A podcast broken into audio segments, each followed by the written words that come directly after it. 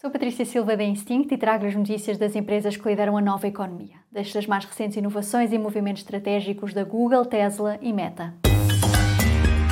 The Big Ones. A Google lançou um novo modelo de inteligência artificial generativa batizado Gemini. De acordo com o CEO, Sundar Pichai, o Gemini marca o começo de uma nova era para a Google na inteligência artificial e promete ser mais poderoso do que o GPT-4, que é o modelo mais avançado da OpenAI. A Google anunciou três versões para o Gemini. A Gemini Nano, que se destina a dispositivos e que vai ser integrada no smartphone Pixel, a Gemini Pro, uma versão mais avançada do que a Nano, que se tornou agora a espinha dorsal do chatbot Bart.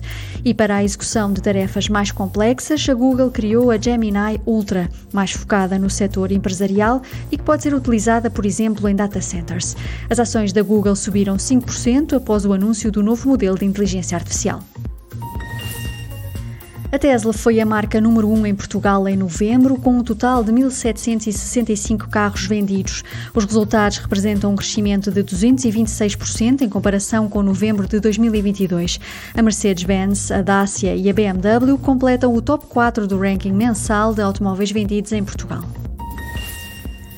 A Meta lançou a Imagine with Meta, uma nova ferramenta de inteligência artificial que gera imagens a partir de descrições escritas. Disponível em imagine.meta.com, a ferramenta gera quatro imagens com elevada resolução por cada pedido que é submetido em texto. A Imagine with Meta ainda só está disponível nos Estados Unidos, mas vai chegar em breve a mais países. A Meta já permite também esta experiência de criação automática de imagens em conversas privadas com amigos no Facebook Messenger e no Instagram. Super Toast by Instinct.